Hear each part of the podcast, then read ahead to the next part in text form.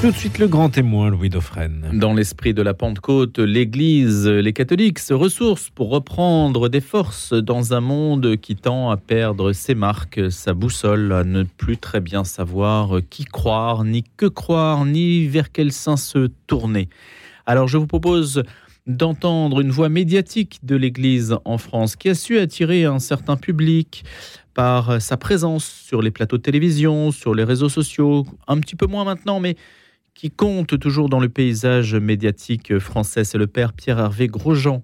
Il est prêtre du diocèse de Versailles. Il a cofondé le Padre Blog, que vous avez peut-être suivi en particulier pendant la pandémie, parce que le Padre Blog offrait une parole euh, franche, dynamique, réconfortante aussi sur le rôle des chrétiens en société. Et le père Grosjean est aussi responsable des questions éthiques et politiques du diocèse de Versailles. Il embrasse quantité de sujets dans notre monde contemporain.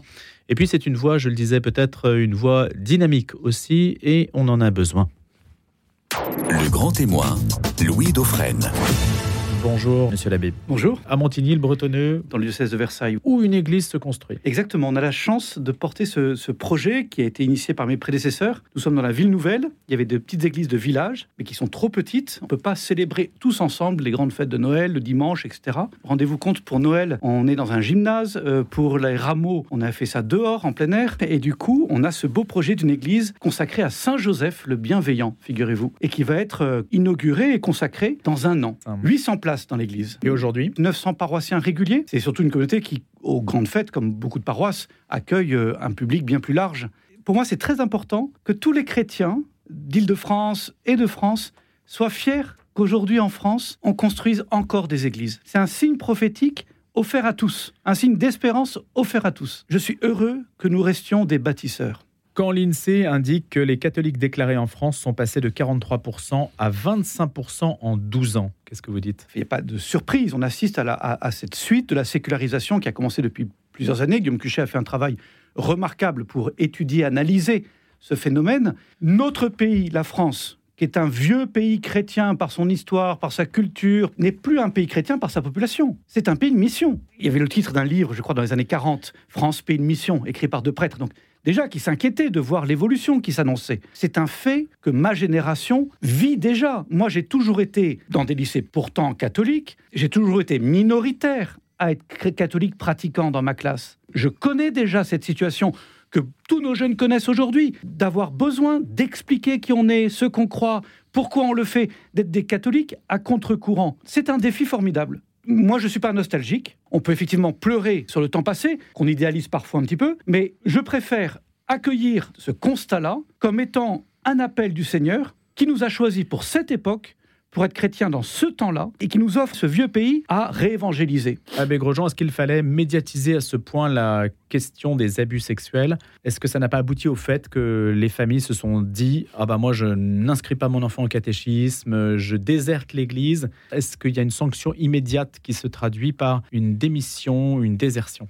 Je crois que le travail que l'Église a fait et continue de faire pour rendre justement plus sûre, plus protectrice notre Église, pour que euh, ces drames-là ne se reproduisent pas, pour que les enfants soient, soient en sécurité, participe justement à notre crédit pour évangéliser. On ne peut pas évangéliser, on ne peut pas annoncer l'Évangile si on ne prend pas soin des plus petits et des plus fragiles. Dans votre paroisse, vous estimez qu'ils le sont? Je crois que nous faisons tout ce qu'il faut pour ça.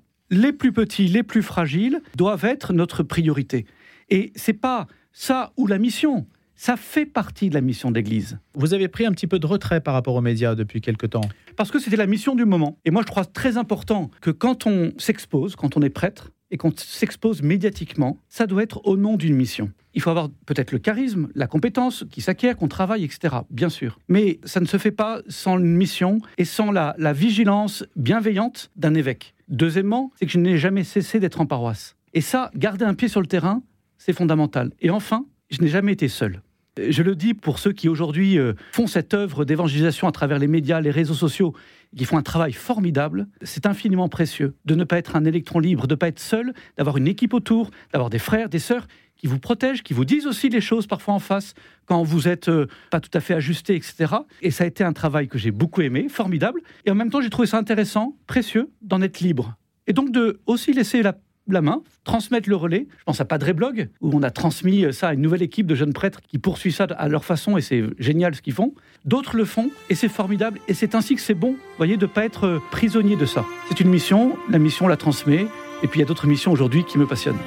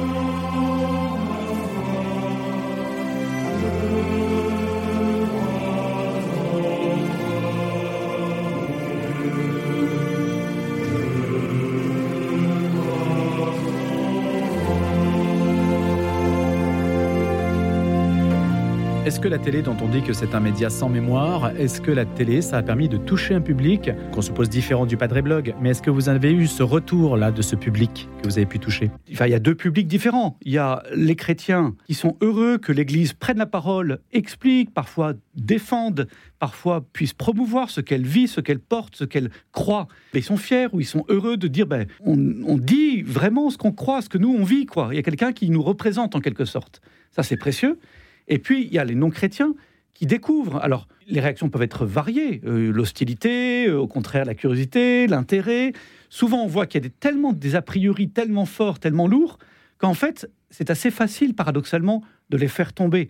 Dès lors que, justement, on sort des caricatures, qu'on nous rabâche sans cesse, dès qu'il y a une écoute, en tout cas, c'est pour moi, c'est la condition, dès qu'il y a une qualité d'écoute et d'échange, on arrive même avec des gens qui sont très loin à partager quelque chose, à voir qu'on se rejoint sur tel ou tel point, Ensuite, chacun, c'est au, service de la liberté de chacun. Ce qui est important, c'est qu'il puisse connaître, que l'Église se fasse connaître, que le message de l'Église, de l'Évangile, soit connu. Cette expérience, Père Grosjean, normalement, devrait permettre à l'Église d'adapter un peu son discours auprès de publics qui, justement, ont perdu le contact avec la culture religieuse et chrétienne en particulier. Oui, mais c'est un travail qui continue et que je pense que tout le monde porte. Les chrétiens qui sont soit dans les services de communication des diocèses, soit euh, au niveau de la conférence évêque de France, soit qui s'exposent médiatiquement, font ce travail. Quand on s'expose médiatiquement, c'est pour aller parler. Moi, je crois très important que de comprendre que c'est pas le fond du message qui doit s'adapter. Si demain l'Église dit ce que le monde dit, alors elle perd tout intérêt. Il faut qu'elle porte à temps et à contre-temps la beauté, la radicalité, la nouveauté de l'Évangile, que ça soit compris ou pas compris. Mais à elle, en revanche, à nous tous baptisés, de faire en sorte que ce message de l'Évangile puisse être expliqué, apporté, interprété, enfin accompagné pour qu'il soit accessible à tous. Voyez? Et ça, ça, on a toujours un travail à faire pour progresser là-dessus. La forme, les mots pour expliquer la, tension, la délicatesse, la bienveillance, euh, l'exigence et la miséricorde en même temps, ça, on peut tous progresser là-dessus. Mais au service d'une hmm. vérité qui nous dépasse et qui ne peut pas être euh, édulcorée ni adaptée au mode du moment. Il y a des journalistes qui disent mais euh, l'Église n'est pas capable de fournir le nom de dix prêtres pour parler dans les médias, de dix prêtres ou de dix figures bah, pour parler dans les médias. Je vous les donnerai, si vous voulez. Comment dire Dans tous les diocèses, je pense que c'est un souci de nos évêques de discerner les charismes des uns et des hmm. autres. Voilà, on n'a pas tous tous les charismes. Et moi, je suis admiratif de prêtres qu'on n'a jamais vus sur un média, mais qui font un travail formidable de façon euh, plus cachée, plus discrète, parce qu'ils ont un charisme d'écoute, d'accompagnement, de consolation, etc. Et puis d'autres, effectivement, ce charisme de la parole, de la prédication, de... Eh bien, travaillons justement à discerner dans nos églises, et pas simplement parmi les prêtres, mais aussi parmi les fidèles, parce qu'on a besoin de chrétiens euh, baptisés qui viennent témoigner de ce qu'ils vivent. Mais faisons ce travail de discernement des qualités, des compétences, des charismes, des dons que Dieu a donnés à chacun. Et puis faisons ce travail d'acquérir une compétence aussi. Et ça, je crois qu'on a fait le pas décisif de comprendre que la bonne volonté ne suffit pas et qu'il y a un travail, une compétence à acquérir pour porter ce message qui est magnifique. Ce qui ruine l'élan missionnaire d'une partie du peuple chrétien, c'est la perte parfois quasi complète du sens du salut. C'est ce que vous dites dans votre euh, ouvrage Être prêt. Quand même, c'est une phrase assez, assez rude.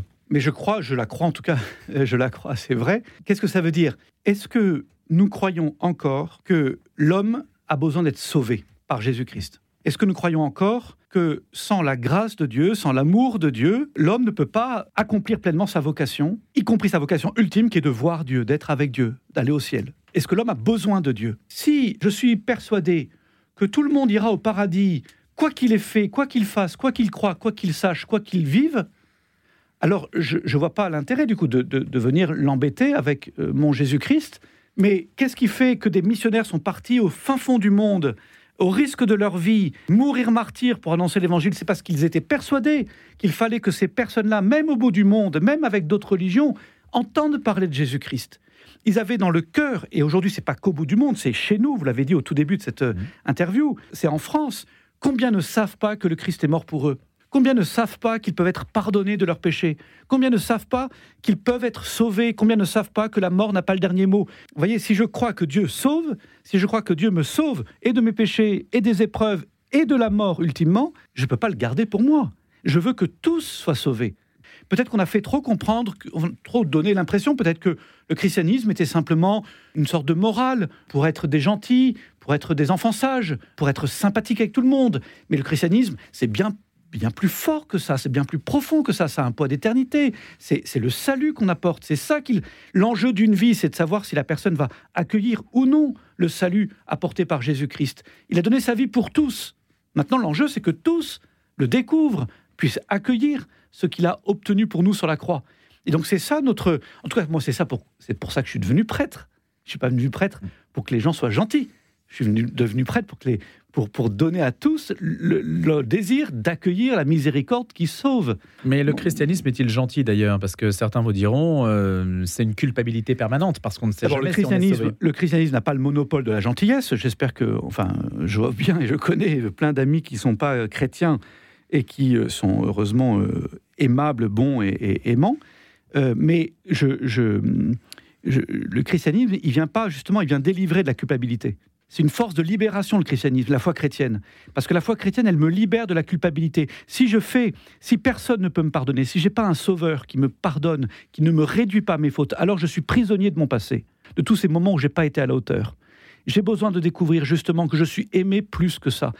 N'importe quelle personne, croyant ou non, porte en lui ou en elle ce besoin fondamental de se savoir aimer de façon inconditionnelle. Et aimer quoi qu'il ait fait, euh, alors vous me direz, ben on a, certains ont un époux, une épouse, d'autres on a ont, des enfants. Oui, mais d'abord, on se dit toujours, mais ils savent pas tout. Et puis dans mon cœur, j'ai besoin que, que justement d'être cette certitude d'un amour parfait. Bien sûr que l'amour des autres, de mes proches, est comme un signe déjà euh, de cet amour de Dieu encore plus grand. Plus près de toi.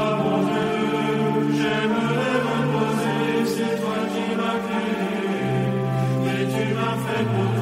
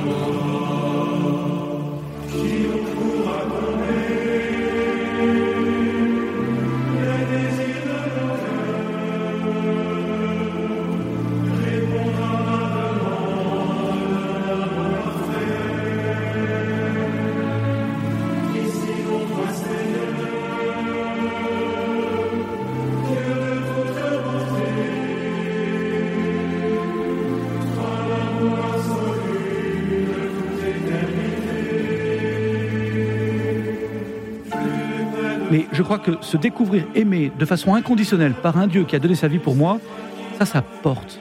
Mais nul ne conteste ce besoin profond, Père Grosjean. Ce que l'on conteste, c'est éventuellement le fait que ça passe par l'institution catholique. Vous avez raison, je crois, ça fait partie vraiment de la foi chrétienne, que cette Église est celle que Jésus a voulu. Pour être non pas une sorte de, de carcan, mais pour être l'interprète, la porte-parole, pour poursuivre ce que Jésus a fait lui-même. Et donc cette Église, il y a un enjeu, effectivement, qu'elle soit toujours plus fidèle à Jésus-Christ, à son message. Mais c'est par l'Église que je découvre Jésus, que je reçois les sacrements qui sauvent, qu'on m'explique l'Évangile. Personne n'est chrétien tout seul. Même tous les adultes qui ont été baptisés dans la nuit de Pâques, ils le disent, ils en témoignent. Il y a toujours eu un frère, une sœur qui, à un moment donné, sur leur chemin, a témoigné de l'Évangile. C'est ça l'Église. L'Église, c'est pas juste les prêtres hein, ou les évêques. L'Église, c'est le baptisé. Là, là où il y a un baptisé, l'Église est présente. Jésus-Christ passe par l'Église. Et l'Église m'amène à Jésus-Christ. L'Église, elle, elle n'est que servante. Elle n'est que servante. Elle n'a pas une raison d'être en soi. Voilà. Les baptisés se réfèrent trop à la figure du prêtre, euh, à la centralité de la figure du prêtre. En fait, euh, les rôles sont infiniment complémentaires. Le sacerdoce baptismal euh, que le Concile a remis en lumière et le sacerdoce ministériel sont au service l'un de l'autre. Donc, bien sûr qu'il faut redécouvrir chacun notre vocation. Il faut que les prêtres soient vraiment prêtres, que les laïcs soient vraiment laïcs, et que les uns ne jouent pas aux autres. Ce qui est, à mon avis, précieux, et c'est comme ça qu'on sort de toute lutte de pouvoir, c'est quand je redécouvre que chaque vocation est absolument nécessaire, unique, infiniment précieuse, et au service les uns des autres. Voilà. Euh, le prêtre sans laïc ne peut rien faire, le laïc sans le prêtre ne peut rien faire. Du coup, on est des frères, là où Dieu nous a mis, là où Dieu nous a appelés, et prenant soin les uns des autres. J'y j'y tiens beaucoup. Euh, je ne sais pas si vous avez, vous en avez sans doute parlé sur votre antenne, mais il y, a- une pièce de théâtre qui, passe en ce moment euh, encore sur Paris, puis qui fait le tour de la France. Là, Monsieur le curé fait sa crise avec un acteur qui est formidable, qui s'appelle euh, Reynold de Guiniveau, que je connais bien. C'est étonnant. Il me disait lui-même combien il est touché de voir les réactions des paroissiens et des prêtres de toutes les paroisses. Plus de 15 000 euh, personnes ont vu la pièce, hein, là où il passe. Dire, mais en fait, chacun redécouvre à travers cette histoire d'un prêtre en crise avec ses paroissiens combien on a besoin de prendre soin les uns des autres. Et là, on, on sort par le haut de toutes les histoires de pouvoir et de lutte et de etc. Écrite par feu Jean Mercier, donc Tout à fait. Monsieur le curé fait sa crise. C'est un journaliste formidable. Je ne sais pas si j'ai la foi. Eh bien, il faudra choisir et choisir une fois pour toutes. Répondez-vous, la grandeur de l'homme est d'être capable d'engager sa vie pour toujours sur une parole. Oui, je crois. La force du je crois. Finalement, est-ce que l'ennemi, c'est pas l'indécision permanente? Est-ce que la tentation du monde aujourd'hui n'est pas que on a quantité d'options qui s'ouvrent à nous? Je parle de cela à propos de la foi parce que j'entends de temps en temps euh, euh, que la foi serait plutôt de l'ordre du ressenti simplement ou de quelque chose qui me tombe dessus.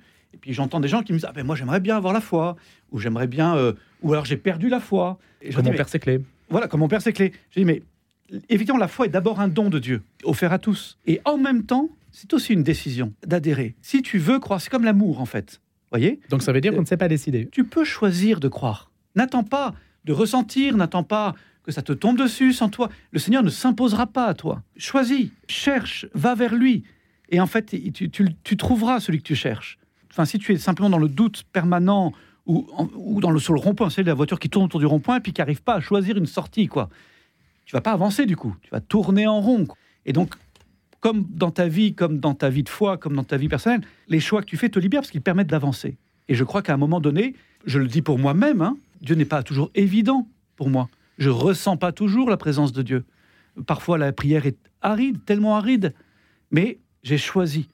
Et j'ai décidé que ma vie, elle était fondée sur ce choix. Et, et donc maintenant, on avance. Je remets pas en cause ce choix tous les jours, sinon on n'avancerait plus.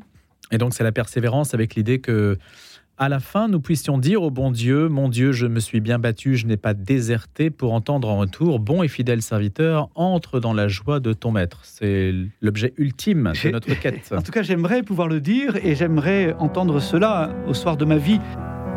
Mon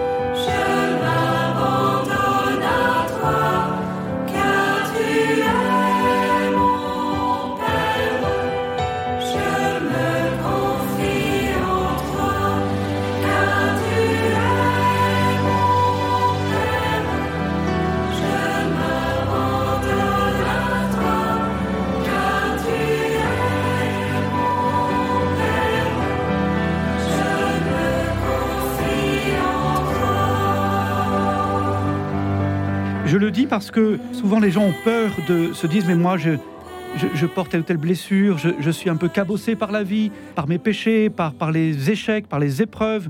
Euh, Il y a aussi des grandes joies, mais il y a aussi parfois des grandes peines. Et on a peur de comment on va se présenter devant le bon Dieu. Évidemment qu'on sera un peu cabossé de partout. Évidemment qu'on sera comme des pauvres. Sainte Thérèse de l'Enfant Jésus disait elle-même euh, J'arriverai devant le bon Dieu les mains vides.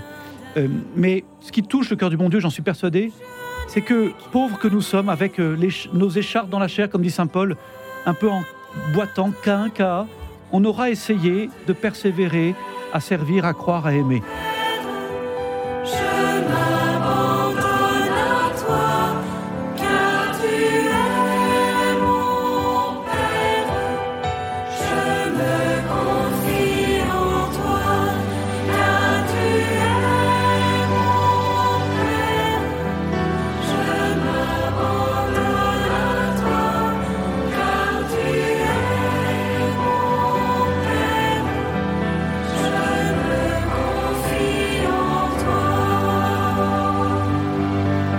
Et ça, c'est cette persévérance, comme dit Jésus, par laquelle on obtiendra la vie. J'en suis persuadé, et Dieu est touché de voir qu'avec toutes nos fragilités, nos pauvretés, mais aussi notre générosité, eh bien, on, on- avance, on continue le chemin, et, et on a, avec ce grand désir du ciel. Qui est la destination finale. Merci, monsieur l'abbé, d'avoir été avec nous ce matin. Merci à vous. Pierre-Hervé Grosjean, notre invité. Je rappelle que vous êtes curé de la paroisse de Voisin-le-Bretonneux et de Montigny, dans le diocèse de Versailles. Puis je renvoie à Être prêt, repère spirituel aux éditions Artege. Merci à vous.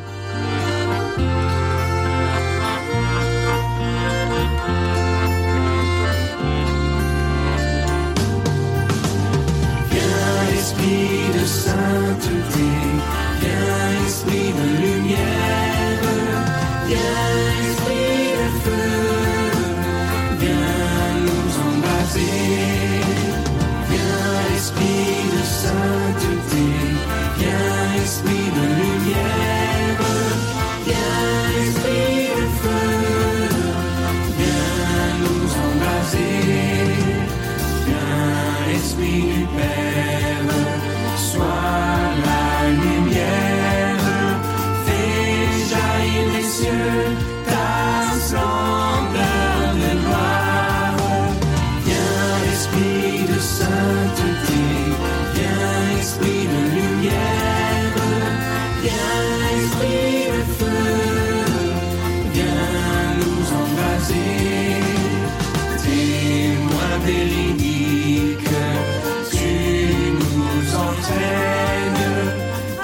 Et on remercie encore l'abbé Pierre-Hervé Grosjean de nous avoir accompagnés en ce lundi de Pentecôte.